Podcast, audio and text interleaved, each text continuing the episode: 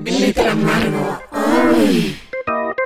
Bienvenidas, bienvenidas, bienvenidos a Glitter Amargo. Estoy aquí con Frida Rebontulet. Frida, ¿cómo estás? Hola, Lenka, muy bien. Aquí en estos días extraños de sismos, de fiesta, de todo un poco. México surrealista.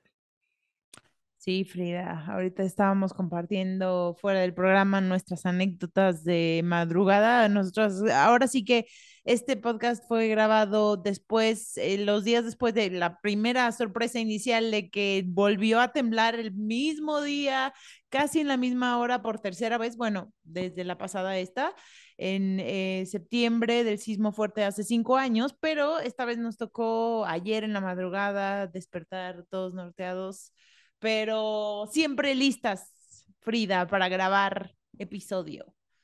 Así es, Alenka. Y hoy creemos que tal vez puede ser polémico, pero eh, de alguna forma eh, la gente que, que, lo habita, que habita este siglo, estamos en un proceso, ¿no, Alenka? De reeducarnos, repensar las cosas, rever eh, qué es lo que nos quiere decir este mundo que vive de la imagen completamente de la imagen digital que fácilmente, que desde los 90, ya 80 se ha trastornado, distorsionado para generar estos cánones de belleza, pero que ahora es más accesible, ¿no? De alguna forma creerte ese espejo eh, con tanto filtro, con tantas cosas en redes sociodigitales que al momento de verte al espejo sin un filtro real puede ser choqueante, ¿no? A, a tu realidad, a a entenderte quién eres tú, ¿no? Entonces, de alguna forma, todos estos pensamientos nos ha dado, pues, a través de una noticia, Alenka. Sí, Free. Em, justo, o sea, esta reflexión empezó por el video que acaba de sacar, pues que es una especie de remix de Time Goes, de la canción de hace tiempo de Time Goes By, creo que se llama de Madonna, con Tokisha. A mí me gusta mucho Toquilla.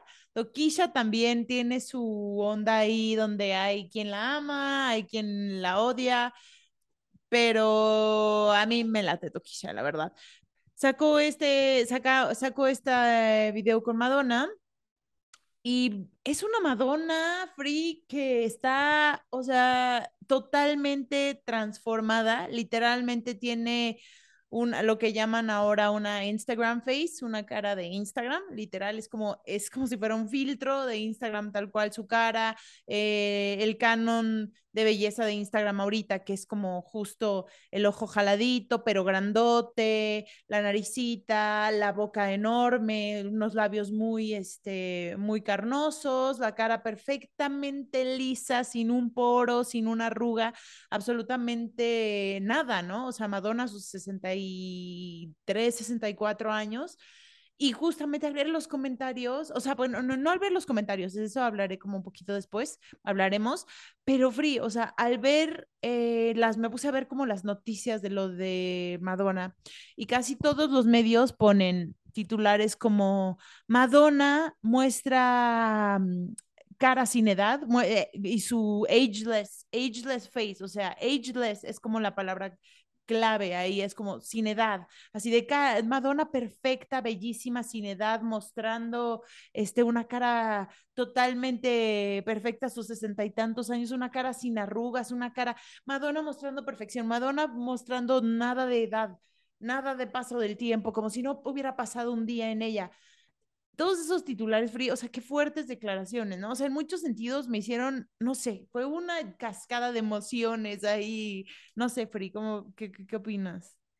Sí, es em, complicado ver cómo los medios, es que lo hacen siempre, ¿no? Pero de alguna forma lo hacen en esta cuestión, como tú lo mencionas, como si fuera algo natural, como, o sea, sin hablar también que eso es a, a costa de, no a costa tal vez, sino a base de un trabajo de profesionales, de dolor físico, porque las cirugías, cualquier tipo de cirugía, pues de alguna forma te requiere, aunque sea un día de, pues estar tranquilo, ¿no? Si no es que hasta un mes incluso o más tiempo, simplemente, por ejemplo, para ponerte un piercing aquí en la zona de el cartílago tarda un año, ¿no? En, en que sane completamente el helix, por ejemplo. Entonces, imaginemos ya operaciones pues que implica romper, quitar, implantar.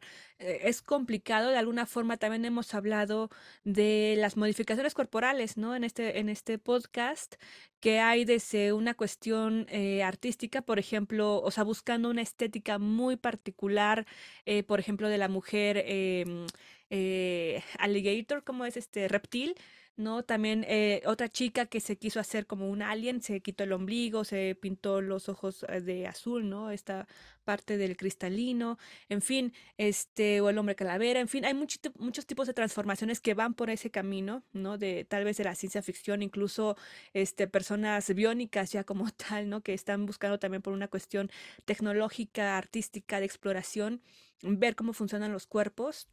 Eh, con estos implantes este, pues tecnológicos, pero también en ese rango de las modificaciones corporales, pues está la estética, ¿no? La estética buscando el canon mm, popular, ¿no? Tradicional.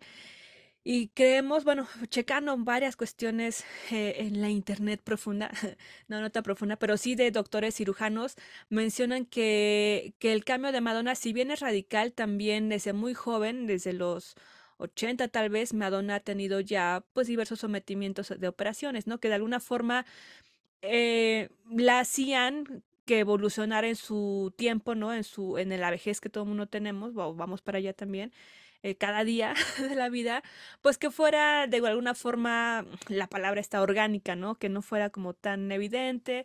Yo, de alguna forma en el 2000 con el video de, ay, ¿cómo se llama? Music, sí se llama así, ¿no? Music. Bueno, desde ahí yo ya veía a una Madonna muy diferente de cuando era muy joven, ¿no? Pero de alguna forma eh, se ha ido transformando y es lo que tiene Madonna, siempre se transforma de acuerdo a la época, a los temas, eh, eh, tanto en lo político rebelde como también en lo completamente mainstream, ¿no? Lo mencionábamos en otros capítulos, ninguna persona es completamente blanca, negra, hay muchos matices, se le cuestiona por muchas cuestiones a Madonna, pero también por muchas otras se le tiene como la reina del pop, ¿no? Entonces, en estos claroscuros, pues ahora vemos esta nueva época, etapa de Madonna, en la cual pues sí nos recuerda a muchas personalidades que incluso reality shows se les han hecho de, de las cuestiones estéticas, ¿no? Por ejemplo, eh, tenemos a Donatella Versace, a, en México a Lin May, este, diversas personalidades. La Mujer Gato, por ejemplo, que es una actriz, me parece también estadounidense, eh, que, que, llevan a un extremo las operaciones. Este, ay, se me fue esta modelo súper eh, famosa junto a Andy Warhol, eh, Lompur, Amanda Lepur. Bueno, de alguna forma digamos que eso también es una estética dentro de eh, la búsqueda o la aspiración de una estética, ¿no? Entonces diríamos, bueno, Madonna está buscando eso, no lo sabemos, también hacemos un disclaimer, ¿no? Una aclaración, no queremos hacer aquí body shaming de las personas, finalmente cada quien está en una posición particular en la que puede o no hacer lo que quiera de su cuerpo.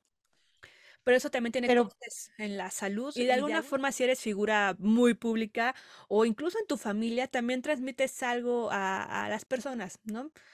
También es que creo que la diferencia estaría free, es, por ejemplo, eso que dices de que es una estética, eh, sí, sí es una estética y, y, la mujer gato y demás, o sea, sí hay ciertas personas que están en busca de una estética muy particular y si es una forma de expresar su yo, pero yo creo que donde tal vez podríamos como buscar un poco la diferencia o, de dónde está el sentido más este honesto es cuando no es una estética que está hecha para encajar tal cual en el consumo, en el capitalismo, en el mass media.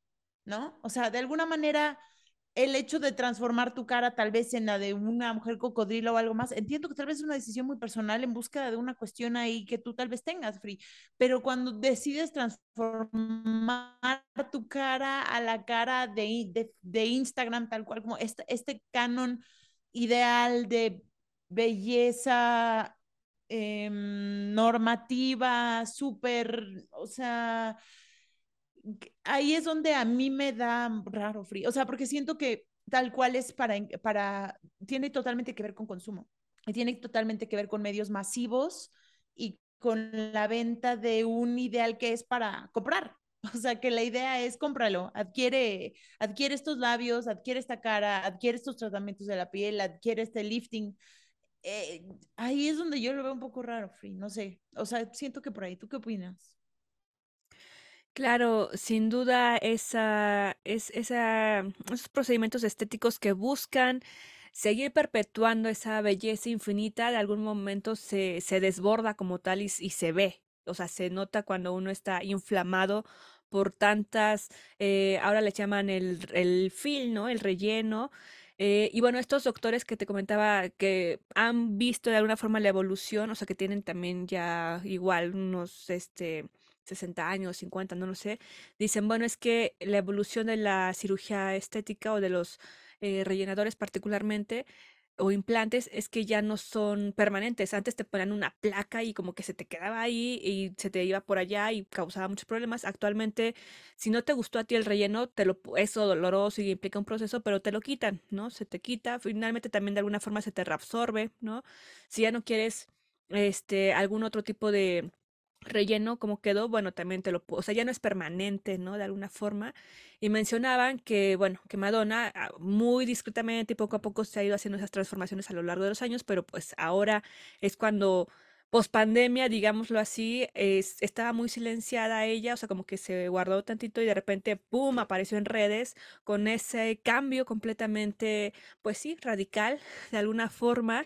Y también eh, cómo obedecen estos cambios a, lo que tú mencionas, a ese consumo y deseo mimético, deseo espejo, que hablábamos él de desear lo que todo el mundo desea porque todo el mundo lo desea, no hacer una introspección realmente de qué está sucediendo, no en la otra persona, en mí, ¿no? En mí, porque de alguna forma yo creo que todas las personas que tenemos redes sociodigitales, no importa la edad, te sientes eh, atacada o te sientes minimizada, minimizada en, en algún momento, por más que seas perfecta, siempre vas a ver algo que dices, híjoles, no manches, ¿no? Y te pones tantos filtros y tantas pruebas y jajaja que lo hemos usado y de repente cuando ves la foto real y dices, ay, no, o sea, antes cuando tienes el filtro dices, oh Dios, no, déjame, me cambio tantito, ¿no? Y es un trauma. Duele, duele.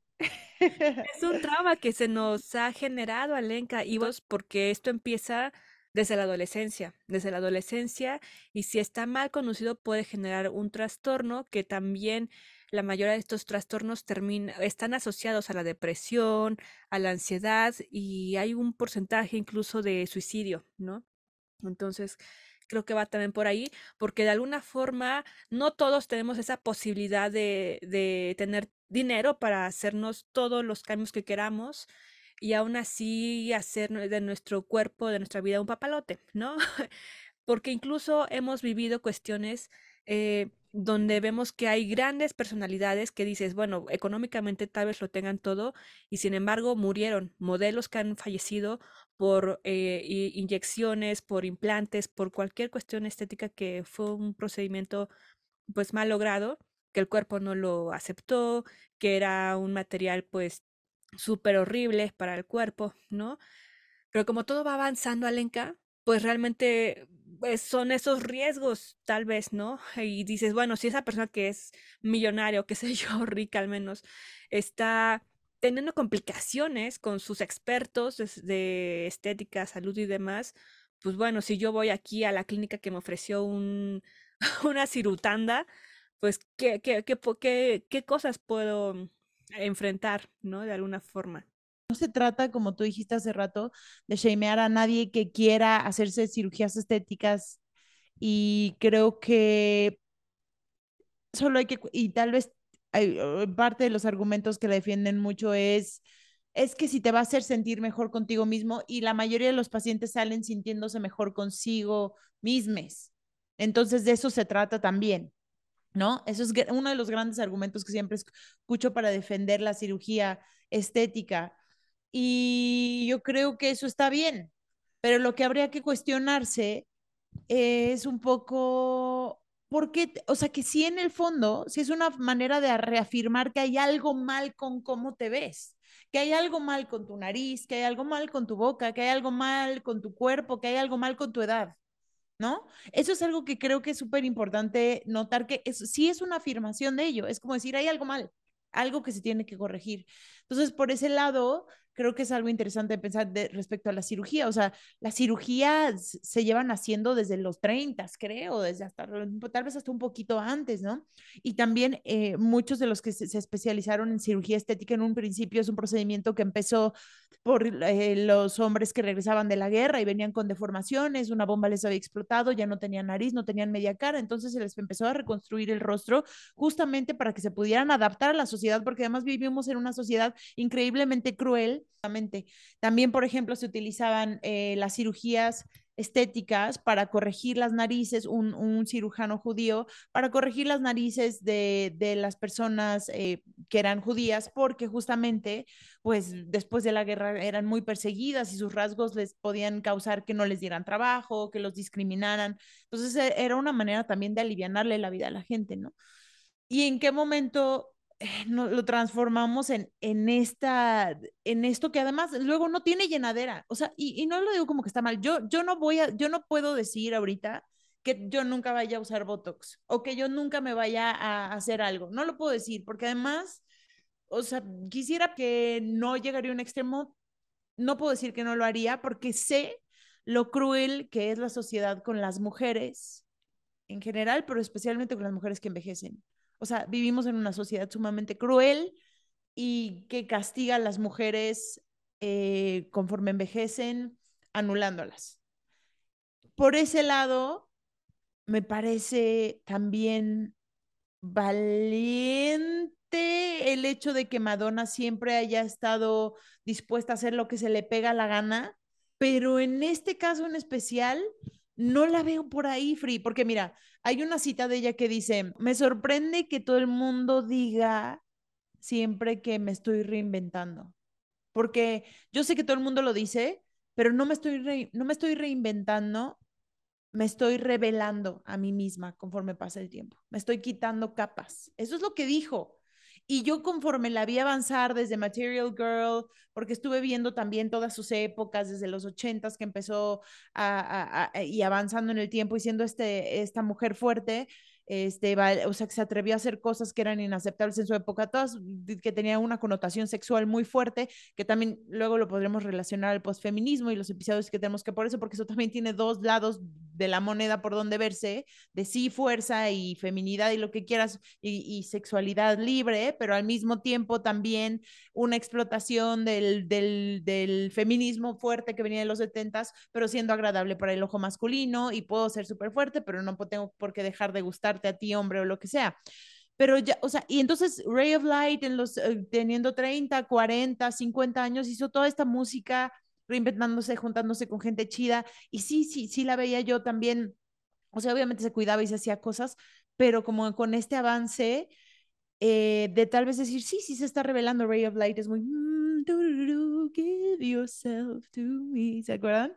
Y este, y de pronto sale aquí totalmente con una cara ya totalmente plastificada en, en este límite extremo de Instagram Face y con un remix de una canción suya vieja, además, porque ni siquiera es una canción nueva, es un remix de una canción que ya salió hace un chingo y nada más uh, besándose con Toquisha, que también por otro lado es frío, o sea, el beso con Toquisha es otra vez esa bisexualidad performática que hizo con lo de Britney y con Cristina Aguilera, que perdón, o sea, yo sé que tal vez muchos lo defiendan, pero la bisexualidad performática de alguna manera hace que se invalide la bisexualidad como algo fetichista y algo hecho más para el ojo masculino y para el ojo mediático que realmente desde una sinceridad. Entonces, eh, para, eh, no es, por eso no es bueno, no es una buena representación.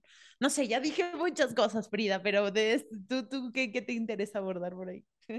Alenca, todas, pero a ver. todas, todas, vámonos para atrás, de atrás para adelante, de las cirugías hacia acá, si quieres, como tú veas. Mm, sí, a ver, rebobinemos.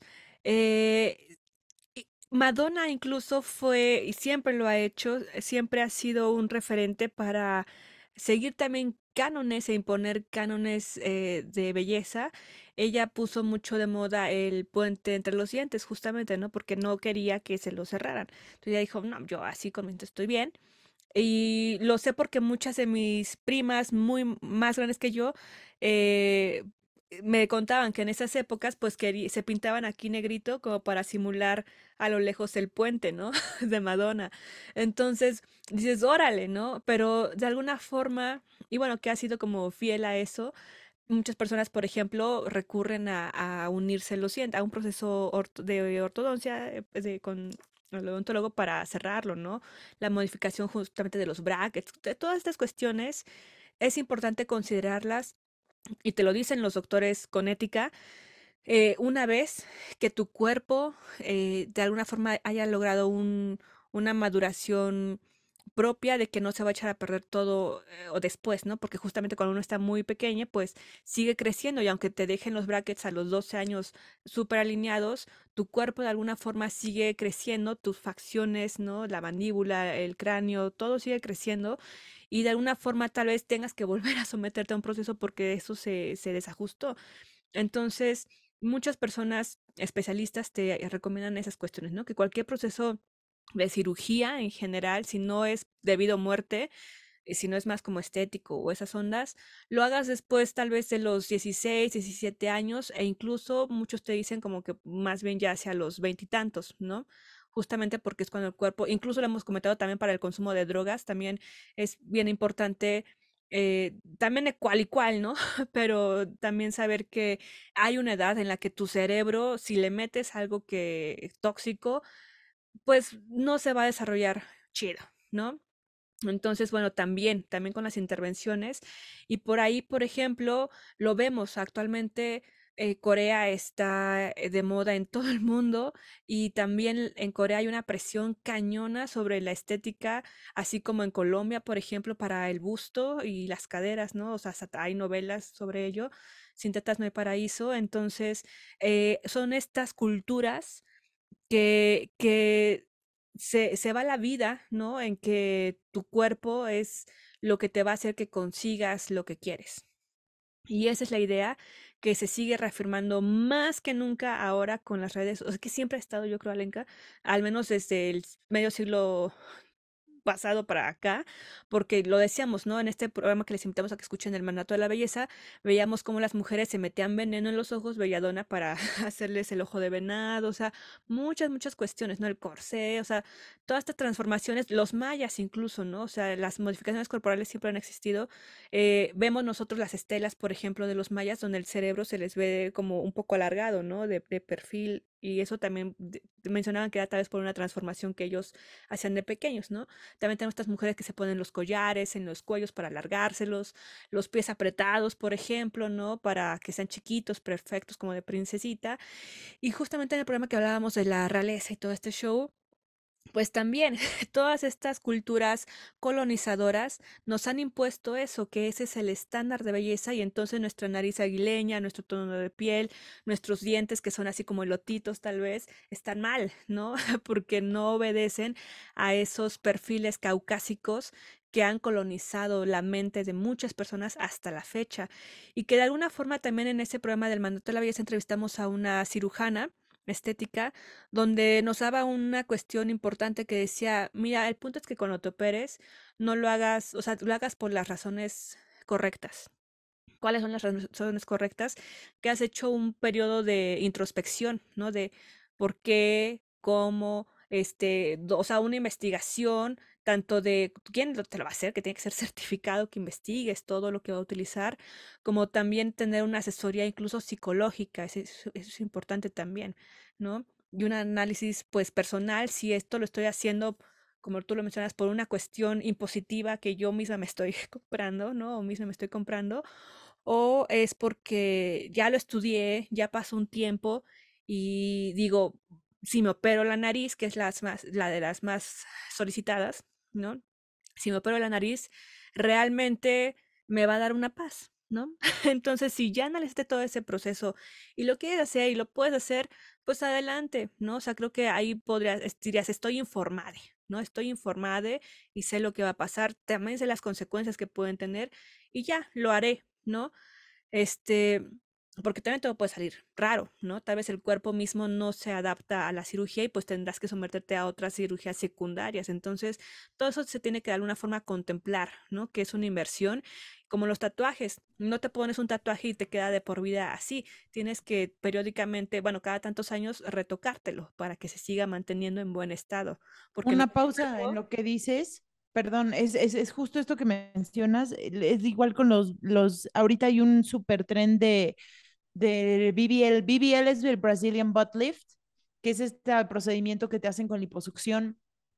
Eh, te quitan grasa de una parte del cuerpo y te lo ponen en los glúteos. Entonces, este cuerpo irreal que nadie tiene, el cuerpo BBL, que es este caderas enormes, eh, nalgas enormes, pero abdomen plano y busto grande, es, es, es porque hacen esta cirugía. Pero muchísimas mujeres han subido videos diciendo como de nadie dice, en serio, todas suben su video de transformación y pocas eh, se atreven a subir sus videos diciendo, todo salió mal, todo salió mal, es un procedimiento súper peligroso, Frida. Ya, nada más que decir. Y también Alenka que es súper peligroso porque en redes sociales digitales está este trend que es el glow up, ¿no? De embellecete en segundos, bueno, que vas según notificando tu cambio, pero es un cambio de una semana, dos semanas, máximo un mes. Y son cambios extremos porque es gente que tiene dinero y se lo puede hacer. Y la gente que no podemos hacerlo de alguna forma es como de, dude, por más que quiera hacerme un glow up en un, en, no sé, en un mes, no lo voy a lograr también porque es una onda psicológica de alguna forma que te, que te empieza a trastornar, ¿no? De yo no estoy alcanzando esas metas que en redes estoy viendo que todos alcanzan súper fácil, en teoría, ¿no? Entonces creo que por ahí también puede ser un peligro seguir trends de belleza porque no sabes finalmente qué te va a repercutir en lo personal, psicológico y físico. Pero también he visto eso en un trabajo en redes, quien quiere, ¿no? Realmente hay muchas personas que lo ocultan a, a morir porque es como su orgullo, no lo sé, su orgullo oculto, ¿no? Hay muchas personas que es su orgullo exterior y dicen, no, si yo me echo esto y demás, ¿no?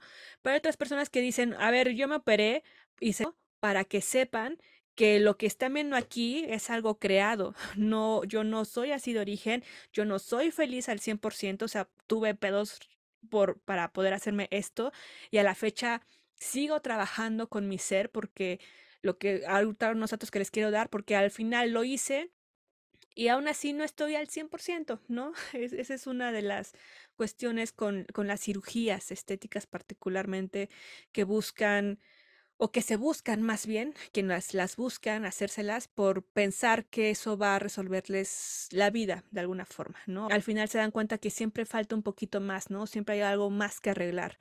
Entonces, de, alguna forma, si no estamos em, en esta cuestión psicológica de mente y cuerpo, eh, pues conociendo quiénes somos y por qué lo hacemos, nos podemos perder, ¿no? Como también existe esta obsesión a tatuarse, a perforarse, este, a muchas cosas, ¿no? Como la adicción al azúcar, ¿no?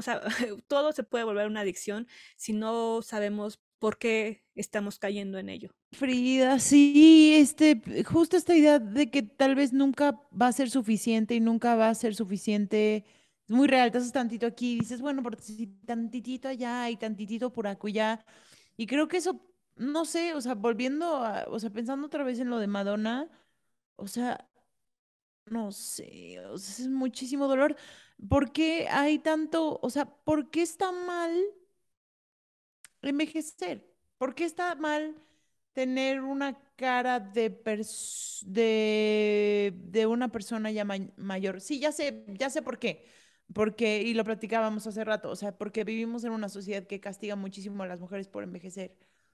Pero no sería, o sea, es que hay dos vertientes. Por un lado digo, y, lo veía en los comentarios del video de Madonna, todos así de Madonna haciendo lo que se le pega la gana, como siempre, y valiéndole madre lo que digan, y demostrando que las mujeres pueden hacer lo que quieran a cualquier edad.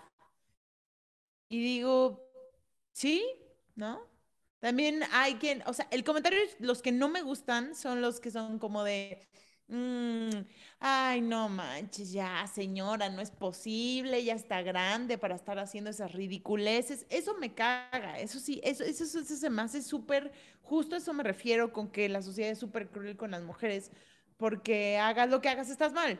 Porque si hubiera estado, si se hubiera dejado envejecer sin hacerse absolutamente nada, miren qué demacrada se ve, ya se ve súper grande, ya se ve bien jodida, ¿no? Y ahora si se lo haces, miren lo ridícula que se ve, porque ya se hizo, o sea, no hay manera de estar bien, ¿no?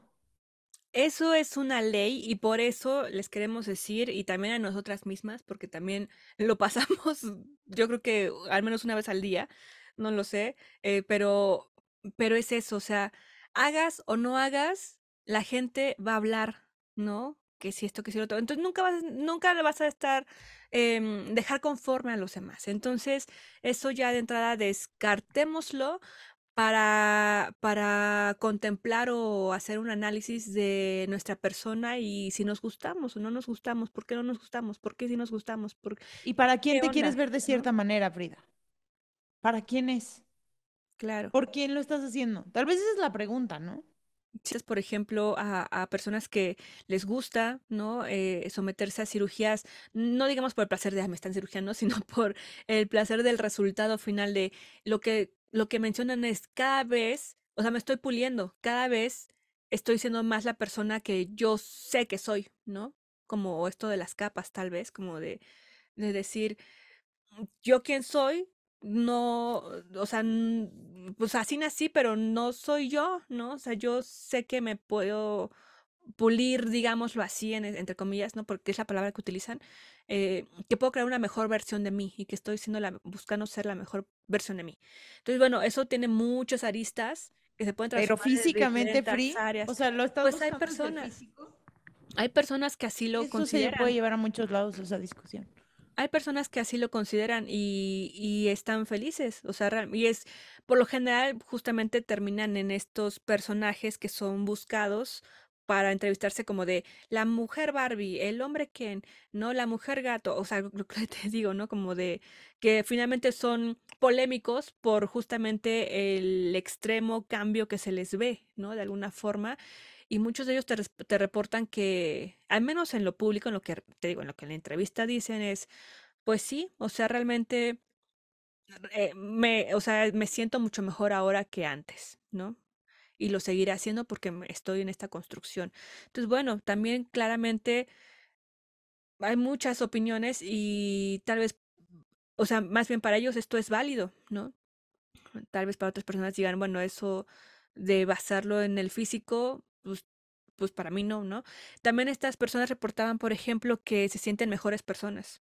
O sea, que eh, ser más como ellos quieren les hacen también ser más amables o ser como más, bueno, eh, como, como, porque antes se sentían rechazados o bulleados de alguna forma y ahora al tener esta, esta, esta fase, ¿no? Esta representación actual que, que buscan o que están trabajando, dicen que les hace, que tienen ese sentimiento más de empatía a otras personas, como de ser más tolerantes, qué sé yo, ¿no? O sea, como que mencionan que, ah, no todos, ¿no? Me imagino, pero los que pude ver en, entrevista que, que sí, que de alguna forma les abre el panorama de, de su vida. La regla de Lilith.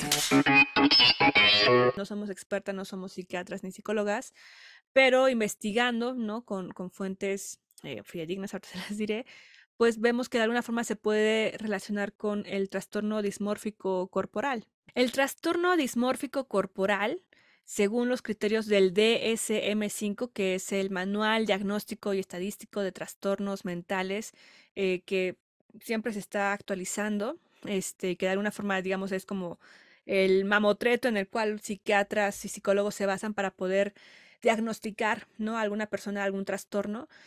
Cabe mencionar que cuando estás en terapia te dicen y te están evaluando y haciendo este, pues esta chamba, ¿no? De lo que tú vas a una terapia o a un este, análisis, es decirte, bueno, a mí me lo han hecho, por ejemplo, ¿no? De cumples tantos criterios que podríamos decir que es esto, ¿no? Pero no porque tengas todas las palomitas que dice el DSM5 significa que, que ya es así, ¿no? O sea, cumple los criterios, yo podría remitirte aquí o allá, pero sigamos trabajando para profundizar, ¿no? Y ver si realmente ese, o sea, ese trastorno ya lo podemos de alguna forma diagnosticar o no, ¿no? Entonces realmente es como tú vas a los estudios y te aparece una cosa que si tú lo lees por ahí dices, uy, no, ya, muerte total, ¿no?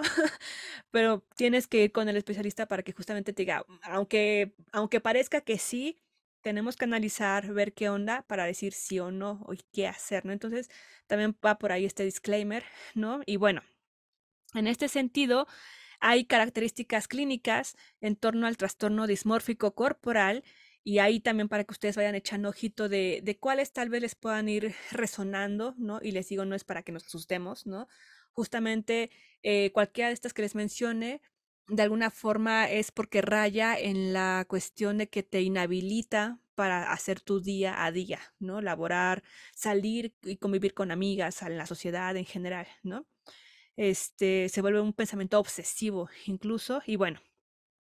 El trastorno dismórfico corporal eh, menciona que hay una preocupación obsesiva por el aspecto, ¿no? Y es uno de los trastornos psiquiátricos más graves, especialmente por la morbilidad y mortalidad, porque les comentaba que muchas veces está relacionado al suicidio, justamente, e incluso a amenazar a los cirujanos, ¿no? O sea, hay muchos pacientes que amenazan a, los doctores de si no me operas, pues, ¿no?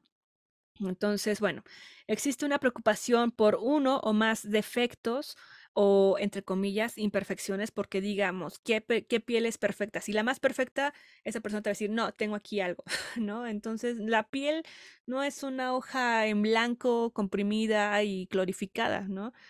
Es piel y la piel tiene texturas. Entonces, bueno, yendo por ahí, entre comillas, pues es esa preocupación por uno o más defectos, imperfecciones que nos vemos, ¿no? Que nos percibimos en el aspecto físico, que en general no son observables o aparecen sin importancia a otras personas, ¿no? Pero tú estás, no es que aquí, ¿no? Aquí, aquí, aquí y aquí. Y la gente así de, no, no se te ve nada, ¿no? Entonces, bueno, por ahí digamos que podría empezar, ¿no? Sin embargo, no nos dice que porque todo nos ha pasado, yo creo que de alguna forma, ¿no? Entonces, bueno, no porque este criterio ya todos somos, tenemos este trastorno, ¿no? También otro es que en algún momento durante el curso de este trastorno, el paciente, la persona, este, pues ha realizado comportamientos repetitivos, como mirarse en el espejo, asearse muchísimo o rascarse la piel, pero esto es de que te toma horas, o sea, horas del día frente al espejo, viendo así milimétricamente qué sucede, qué pasa, estarte ahí como rascando lo que te da ansiedad, ¿no? Este, y asearte muchísimo, ¿no? O sea, esto de estarte lavando, limpiando, o sea, pero compulsivamente. Este, en esto también tenemos casos reportados, ¿no? Por ejemplo, había por ahí una reina que se bañaba N cantidad de veces al día, ¿no? Por esta, bueno, que era otro trastorno por el temor a los gérmenes, pero bueno. También este, hay actos mentales repetitivos como comparar tu aspecto con el de otras personas, eh, como respuesta a tu preocupación por el aspecto, como de, ay, es que tengo esto y lo otro, pero, pero sí soy más bonita que ella, ¿no? O pero no estoy tan fea como este, pero no, y así, y te toma horas del día, literal son, es mucho tiempo, ¿no? El que Eso también pasa mucho en los desórdenes alimenticios. Ah, de la comparación. Ah, y también otro es que es, bueno, el, digamos que cualquiera de estos que mencioné se vuelve tan obsesivo, tanto tiempo en él, que es incapacitante, ¿no? Ya que todo lo anterior pues causa un malestar em, clínicamente significativo, eh, porque te empieza a deteriorar, ¿no? En tu, en tu funcionamiento social, laboral u otras tareas de, del día a día, ¿no? Como ir a la escuela, ir al trabajo, este, eso, o sea, tener una vida te lo imposibilita estar pensando, viendo y criticando tu aspecto. Y aquí es el ojito porque la preocupación por el tejido adiposo o el peso corporal no es un trastorno dismórfico corporal, sino más bien se podría pensar hacia un trastorno de la conducta alimenticia, ¿no? Entonces ahí lo, es como los expertos lo diferencian. Y también, por ejemplo, en hombres, también ambos géneros, por todas estas cuestiones del mandato de la belleza, pues eh, se, se, deriva, por ejemplo, en los hombres en la dismorfia muscular, que les preocupa que sus músculos sean muy pequeños, ¿no?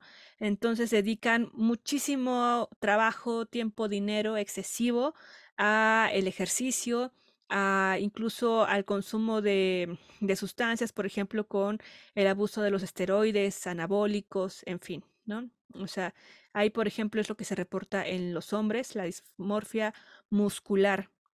Y que de alguna forma también es toda una cultura, ¿no? Que se glorifica mucho en redes sociodigitales, estos cuerpos eh, de masculinos súper, este, pues en extremo marcados, digámoslo así, ¿no? Sí, Eh, físico-culturismo, así de que. Claro, ¿O bueno, no? esa es una disciplina, ¿no? Que incluso la, la practican para llegar ahí. Hay muchos caminos, claramente, pero alguien que, no sé, que de la noche a la mañana desee eso también, pues puede tomar caminos poco, poco Como meterse sanos. placas para tener unos cuadritos, pero con plaquita. Órale, no sabía eso. Sí, te puedes poner tus cuadritos con una placa. Qué locochón. Y bueno, estos trastornos, bueno, el trastorno dismórfico corporal comienza, o sea, se va generando la bolita de nieve desde la adolescencia temprana. Y esto es con, es- o sea, sí está más visto ligeramente en las mujeres, justamente por las cuestiones de género. Las mujeres desde la adolescencia empiezan con esa onda eh, y que se alimenta de la sociedad, de las compañeras, de las, de la familia incluso, ¿no? Cuando te dicen, ay, este, estás súper llena de barros, ¿no? ¿Y Entonces, qué tiene que ver, cosas, ¿eh? y qué tiene que ver con querer gustarle a alguien? O sea, con querer que, eh, poder gustarle a A la sociedad, ser aceptado. a, a la sociedad y especialmente al ojo masculino. O sea, yo sé que no necesariamente, pero sí especialmente en el sentido de que en mayor parte, pues sí, para, para la mirada patriarcal y ser agradable según los estereotipos. Claro, sí. Y, y te digo, también muchas veces viene también desde la familia que te empiezan a, o sea, que te llaman el cacarizo, ¿no? Este, la chaparra, este, no sé, muchos, muchas cuestiones que son muy crueles, ¿no? Y que no dimensionamos cuando ¿Qué estamos en esa época de la infancia y de la adolescencia, justamente. Y también un dato que reportan importante es que lo que mencionaba- mencionábamos, la introspección suele ser poca o ausente, solamente te empiezas a preocupar, a preocupar, a preocupar y a preocupar y a, y a viajar sin hacer un análisis de a ver qué, qué qué está pasando conmigo, ¿no? Y esto también, este, bueno, originado porque les preocupa que se burlen de, de la persona, ¿no? De uno, y que, y mencionan incluso sentirse paranoicos, o sea, en las consultas reportan sentir eso, ¿no? De, me siento paranoico de que todo el mundo me está mirando, de que yo vi que pasé al mercado y me estaban viendo aquí el barro que traigo, ¿no? Yo pasé y, y entonces fui con la persona y también me estuvo viendo el barro, ¿no? Y todos me vieron el barro y todos me vieron el barro y yo digo aquí y ya el barro me está inundando, ¿no? Y eso me tuvo Y más que el en mi barro, día. Y aún más que el barro, probablemente es así como de, me están viendo la nariz, están viendo que mi nariz es horrible, están pensando que tengo una nariz espantosa, ¿no? O sea, porque el barro se va pasado mañana, pero la nariz no se va nunca. Claro, pero justamente, este, ya al ratito daremos más datos, pero justamente todo empieza por el acné, justamente, eh, o sea, Órale. como que eso desde la infancia y la adolescencia Es que es horrible por, este por ese proceso, ¿no? El acné es como de las primeras cosillas que empiezan a, a incomodar del cuerpo a, a la- a las personas, ¿no? A todos, hasta duele, ¿no? Incluso. Entonces hay un calor intenso, pero ahí empieza como, digamos, esa bola de, de nieve si, si tu entorno pues no te da el cobijo que es un barro, es natural. Pues no, nadie lo ve así, ¿no? Cuando estás en esas épocas, en esos contextos, todo es el barro. Entonces ahí empieza lo siguiente, que la nariz, que mis labios, que mis pelos, que el cabello, que, o sea, de verdad es extremo, Alenka. O sea, creo que en un programa anterior ya había compartido que yo estaba obsesionada con un fleco horrible, me veía horrible de niña. Al punto que mi mamá me lo tuvo que quitar. Me dijo, ya te voy a comprar tus sprays. Nada, no me lo quitó y me obligó a salir a la calle de alguna forma. Y yo sentía esa paranoia, ¿no? De todo el mundo me está viendo, que tengo mi frente chiquita, que no sé qué, que no tengo fleco y así de, por Dios, ¿no? Entonces yo creo que de alguna forma ayudó porque pues sí, yo tenía como 12 años tal vez, ¿no? Entonces, de alguna forma identifico estos sentimientos porque yo creo que si pensamos esos tiempos en los que se empezó a generar nuestra inconformidad con algunas partes de nuestro cuerpo o cómo nos representamos, cuando, cuando te expones, es una vulnerabilidad horrible, ¿no? O sales de una consulta y también sucede lo mismo, ¿no? De, ay, ya me, o sea, ahorita tengo el diente, no sé, chimuelo, no sé, cosas que dices, "Mm, Todos, ya no quiero salir. todos los hemos tenido, ¿no? O sea, todos hemos tenido esa, eh, ese, ese mal viaje El pedo es que yo creo que ahorita las redes sociales lo hacen aún más denso, Free, aún más terrible y aún más fuerte, y especialmente en la adolescencia, que es una etapa tan frágil, de tantos cambios, donde todo se siente tan enorme. De verdad, yo creo que es súper peligroso. O sea, hay que cuidar muchísimo a los adolescentes ahorita, justo por eso. Y, y, retomando un poco lo que acabas de decir, de que, o sea, utilizaría ese ejemplo de lo que dijiste de que te obligaron a salir sin tu fleco y que ayudó. Yo creo, siendo muy ideal y que no soy realmente así en la vida totalmente, pero tratando de, de tener una reflexión eh, al respecto, que si tú te permites envejecer aunque sea, o sea, poco a poco, es como salir sin tu fleco, Free. Es permitirte salir con tu, sin tu fleco y va a ayudar también. Va a ayudar porque te vas a morir. O sea, al final también es una resistencia a creer que, que te vas a morir por un lado. O sea, del lado más profundo y del alma y para quien sea intenso, puede ser una resistencia a entender el proceso de que todos vamos a morir. Por otro lado, dentro del, del capitalismo voraz en el que vivimos, es una resistencia a dejar de ser consumible. Yo quiero seguir siendo consumible, quiero que me sigan pudiendo consumir, quiero que me sigan viendo como algo que se puede consumir.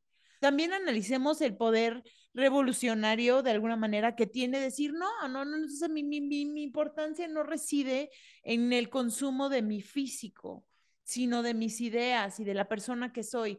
Por ejemplo, yo, o sea, yo creo que sí, si te quieres hacer algunas cosas, si te quieres hacer cosas y no sé si tal vez me estoy contradiciendo, conforme te vas haciendo grande, como para alentar el proceso y demás, bueno, tal vez, pero luego llega un momento donde es inevitable, frío. O sea, llega una edad donde ya eres un viejito, o sea, ya eres un viejito y no hay manera de que no se hacía menos de que sí, justo te hagas un chingo de procedimientos, pero también yo creo que es parte de un proceso en que es, o sea, de que eh, ese diseño de ya ser un viejo y de que ciertas cosas de tu cuerpo ya no funcionen igual y de que tu físico no sea el mismo, es para que también empieces a tener otro tipo de reflexiones conforme te acercas a la muerte, o sea, de que te permitas tener otro tipo de pensamientos más, más menos, menos banales o menos atados al plano material, porque pronto estás por despegar de este plano. Entonces, esa yo también creo que es una manera, tal vez lo estoy diciendo de una forma poética, de prepararte para ese proceso, dejar, quitarte tu flequito y decir, mira, es que así estoy.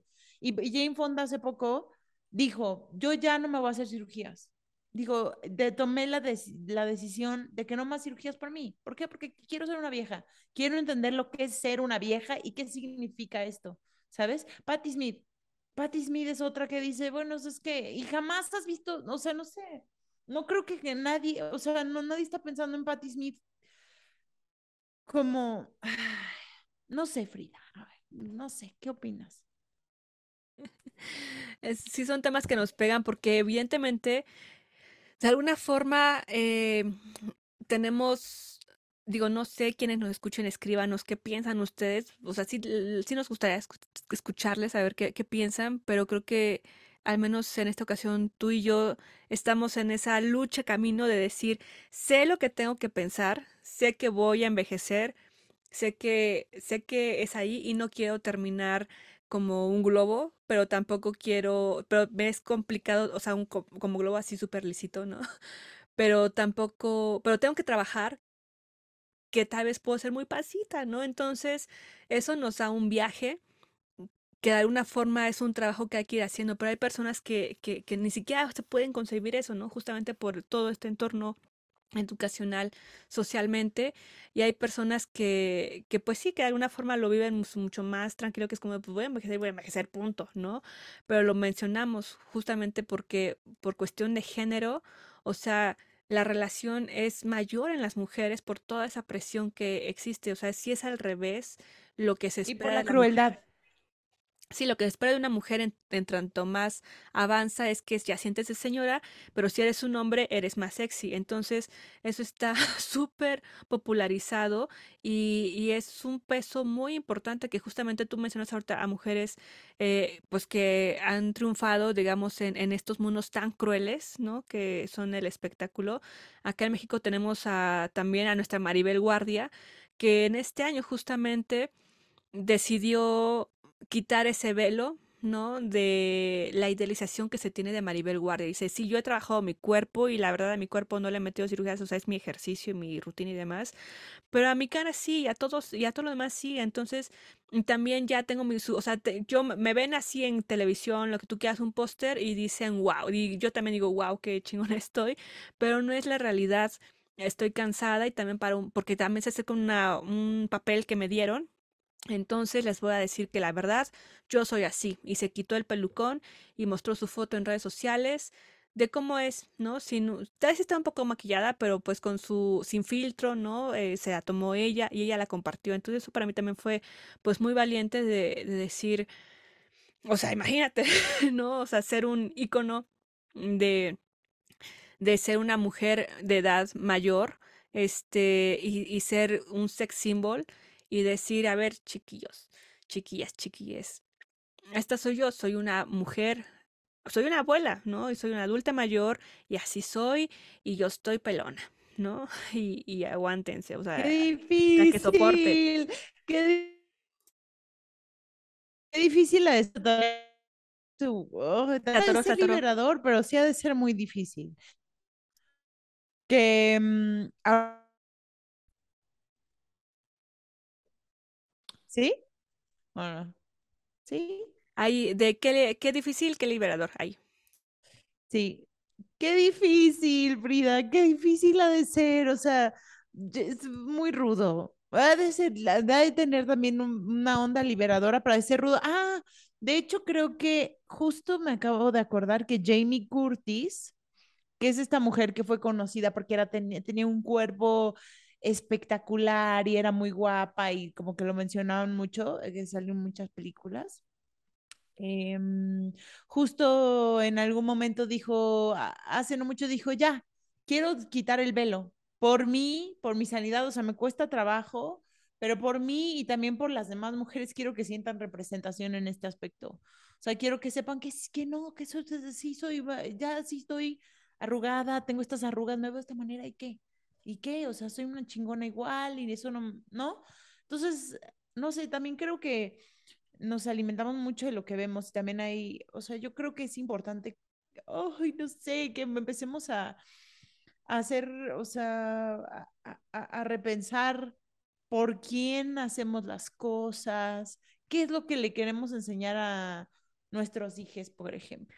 Free. O sea, que, que, que, cómo queremos que las generaciones, nuestros hijos y todos los niños del mundo, les niñas, porque, pues, o sea, ellos son los que, ellos son ahora sí que los que se quedan con, con, todo lo que les vamos alimentando. Estaba leyendo hace poquito y esto lo voy a decir seguro en un chingo de episodios, van a ver porque me encantó y ahora ya va a ser mi obsesión ligarlo con todo, de que eh, su- eh, las redes sociales, o sea, de que así como a una computadora le metes, la puedes programar, un programador la, programa y le puede hacer como toda una secuencia de programación y programarla y hacerla de cierta, formatearla de cierta manera. Las redes sociales son como programación directa para nuestro cerebro, literal, o sea, no hay filtro para el ser humano de las redes sociales. O sea, lo que nosotros, lo que nosotros vemos, literalmente se nos instala, se nos instala como una especie de software de la forma de ver el mundo.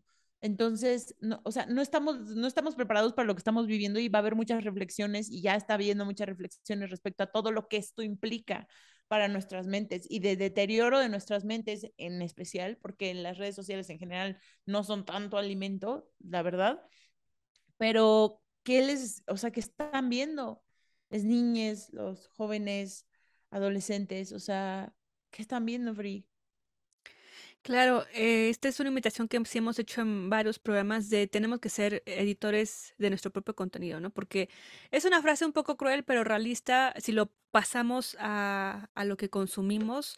por los oídos, la música, por las sensaciones, por el paladar, por eh, la vista, ¿no? Eh, somos lo que consumimos de alguna forma porque te va formando.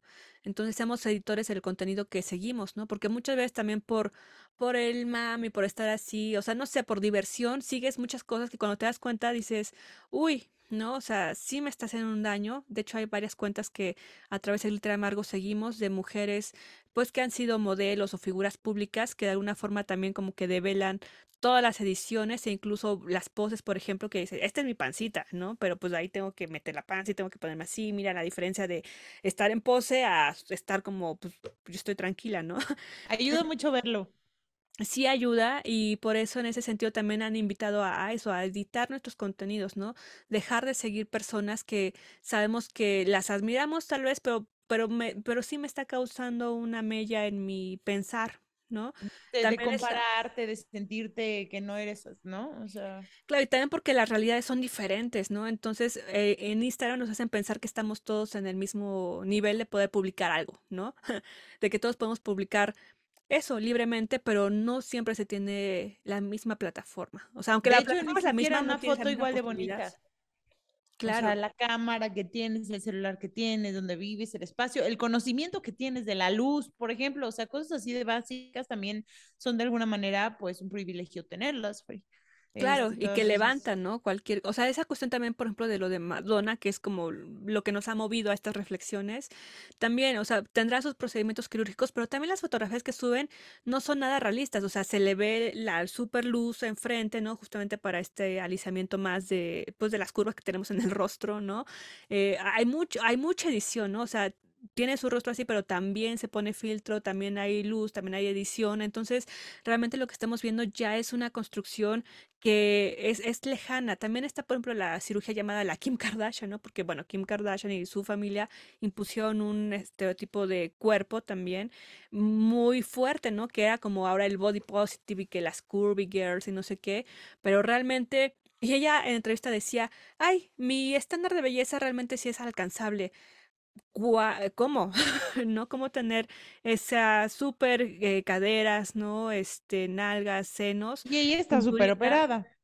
Cinturita sin, sin tener que pasar un proceso, eh, mm, digamos, estricto, ¿no?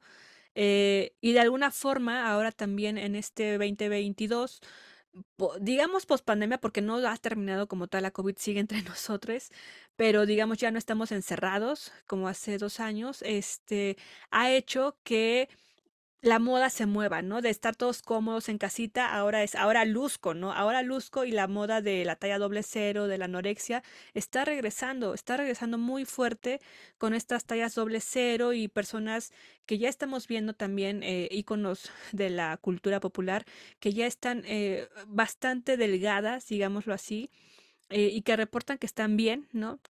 Que se sienten bien, pero si vemos también fotografías de esta moda en los 2000 del Y2K, pues definitivamente está regresando y hay muchas cuestiones, al menos les digo, hay que editar los contenidos, al menos en lo que a mí me aparece en mi TikTok y demás, pues justamente es esa denuncia, ¿no? A, que no caigamos en, esta moda del pantalón a la cadera, de estar súper delgadas, ¿no? En, eh, que te generen trastornos alimenticios, por ejemplo por la moda nada más, ¿no? Que seamos un poco más críticos, ya que aprendamos de estos 20 años de, de haber sufrido mundialmente este trastorno alimenticio, ¿no? Con la llamada anemia, ¿no? La anorexia y bulimia. Entonces, eh, pues sí, es, es, un llamado que se hace en redes, por ejemplo, a, a evitar que, a que seamos más críticos, ¿no? Con las modas, la que sea, porque son crueles, son crueles y pasan, pasan de moda y tú ya te quedaste con un problema mayor, ¿no? Por, por irla siguiendo. Por ejemplo, también estos comportamientos del trastorno dismórfico corporal, pues lo que te mencionaba, todo esto es que pasan de 3 a 8 horas diarias con, esa, con ese pensamiento, con esas acciones también, ¿no? Entonces, pues realmente ya eso, incluso tus conocidos lo, lo pueden ver, ¿no? Y te pueden decir, oye, esto está como pues, ya siendo obsesivo, ¿no? Hay que hacer un tratamiento, no lo sé. Por eso también hay que echar mucho ojo a nuestros seres queridos, ¿no? Justamente. Yo creo que eso también sería algo importante. Y lo que tú mencionabas, este, Alenka, bueno, eh, al inicio del programa que te quería dar algunos datos, pues es que el 44% de personas con este trastorno dismórfico corporal en niños y adolescentes, el 44% reportan haber tenido intentos de suicidio. El 20% abandona la escuela porque ya no, no se siente bien como para mostrarse al mundo. Y también, este, pues muchos de los adultos con este trastorno que se someten a operaciones, pues han amenazado a sus, a, los doctores, ¿no? 80% tienen ideaciones suicidas, la tasa anual de suicidio es del 0.3% en estas personas con este trastorno, este, el 25% intentará suicidarse en algún momento y también eh, tienen la tasa de suicidio más alta de todos los trastornos psiquiátricos. Entonces son cifras que realmente son eh, preocupantes, ¿no? Más porque ya estamos viendo que se gestionan, se van cocinando desde la adolescencia, muy, o sea, muy temprano, o sea, los 10, 11, 12 años. Y bueno, ya a los 15 uno está bastante tocado, ¿no? En su, en su representación ante el mundo.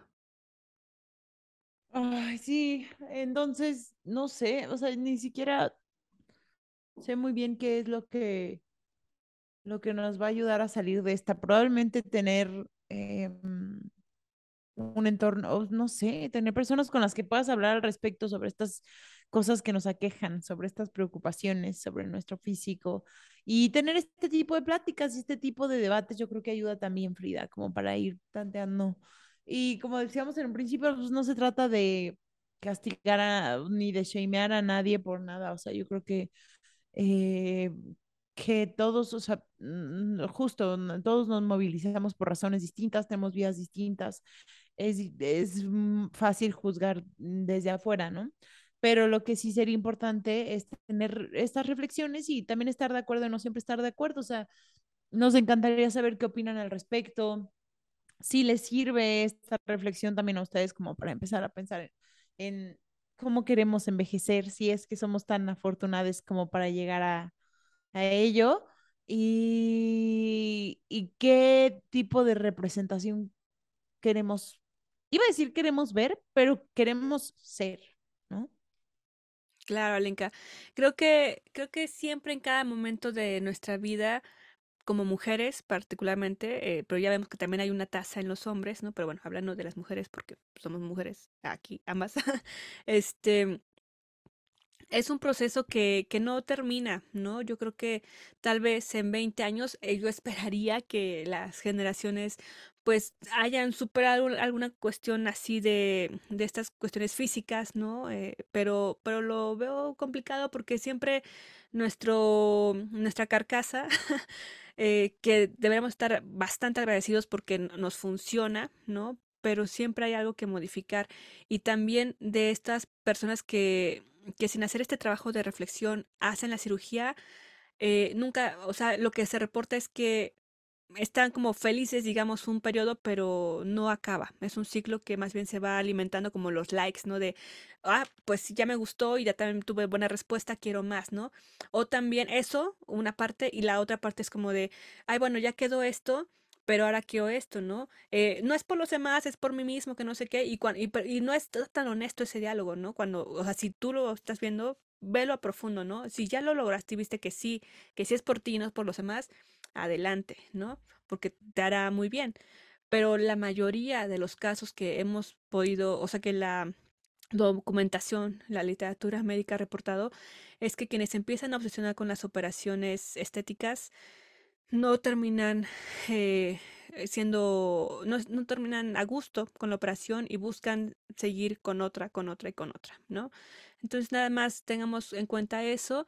También tengamos en cuenta que no es nada barato, o sea, muchas personas ahorran muchísimo, o se endeudan o hacen cuestiones para poder lograr estas, estas em, intervenciones que, como les mencionábamos, muchas veces no, no es una, ¿no? Pueden implicar otras cuestiones o ese mantenimiento también.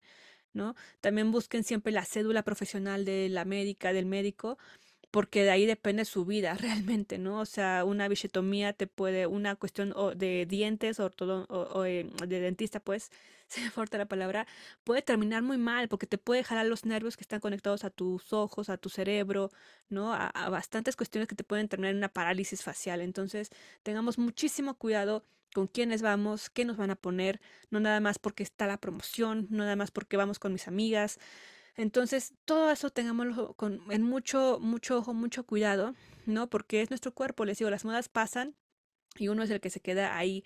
Ahora, justamente, se recordía para cerrar, pero me voy a apurar. Habrán, recuerdan que hace unos años se puso de moda este el tatuado de cejas o de labios o del delineado de ojos tatuado, ¿no? Ahora ya estas mujeres que pasaron unos 5 o 6 años esta moda suben sus videos de miren cómo me quedó ahora de, o sea, mi, como mi cuerpo, mi cara se va transformando, mi arco de la ceja que tenía tatuado pues ya se cayó y mi ceja ya queda arriba, entonces se me va, o sea, el tatuaje, como es un tatuaje, se va haciendo extraño, ¿no? Los labios también, los quería yo de un color rosita, ahorita ya se ven morados, no sé, o sea, cambió, también se me deformaron un tanto, ¿no? Entonces, son, son modas que después de los años vemos también cómo fue cómo fue evolucionando, ¿no? La bichetomía tan famosa también. Hay muchos doctores que te la hacen y con poca ética eh, te quitan todo, ¿no? Para que quede así súper afilada y al final eso termina peor porque al no tener soporte de grasa, esa malla que soporta esta zona del cachetito y demás, pues se te cae todo, ¿no? Entonces terminas mucho peor, ¿no? Cuando vas creciendo. Entonces, un médico que te practique la bichetomía de forma ética y consciente va a analizarte completamente para saber qué porcentaje de grasa te puede quitar. No, no te pueden quitar todo, porque si no te están condenando a que no tengas estructura que soporte con el tiempo el peso de la piel de superior, ¿no? Que está por abajo de tus ojos, en los pómulos, por ejemplo, ¿no? Entonces, todo eso tiene que, tiene que estudiarlo, ¿no? Y es un proceso de estar platicando con su cirujano, con el terapeuta tal vez, ¿no? No es así de, me pagaste y mañana te meto al quirófano. Eso corran de ahí, ¿no? O sea, no, no funciona así. Es, es un proceso, es un proceso eh, y también, por ejemplo, yo sigo por allá a Daniela Rodríguez, que también es una mujer que de Mazatlán que se ha hecho varias operaciones y de alguna forma eh, comparte estas, estos pensamientos que tiene con ella misma, ¿no? Y, y, también sus procesos, porque dice, chicas, esto no, esto no es fácil, esto no es eh, agradable, finalmente todo esto es un dolor horrible, pero, pero ahorita estoy bien, ¿no? Entonces creo que de alguna forma también seamos analíticos de lo que vemos en redes, ¿no? De lo que vemos en redes y que no nos creamos que eso es algo natural al 100%, ¿no? Todos queremos vernos bien en redes, ¿no? E incluso cuando nos vemos mal en redes es porque tú elegiste mostrar ese lado, ¿no? De alguna forma. Entonces, todo está editado, chiques. Yo creo que es la reflexión. Todo está editado, no nos creamos, no nos caigamos en ese consumo, ¿no? De, de la vanidad en extremo que nos puede perjudicar a nuestro ser. Si ya lo analizaron y quieren su refil de 5 mil pesos cada seis meses, pues bueno, también es, yo creo que un, un paso que te puede ir diciendo si quieres más o no, ¿no? De alguna forma. Pero yo les sugiero que siempre lo, todas estas cuestiones de intervención estética, hablen con ustedes y mismos, mismes, y también con un apoyo terapéutico. Así es, Free. No hay que, hay que desconfiar de la belleza en HD. Y pues bueno, yo creo que esa sería nuestra reflexión final. Y pues si les gusta el episodio, den like, eh, compártanlo con quien tengan confianza y ganas de platicar el tema. Eh, síganos en Instagram y comenten lo que piensan. Es un placer siempre que nos escriben y saber de ustedes. Gracias, Alenka. Pues esto fue Glitter Amargo. Adiós. Glitter Amargo.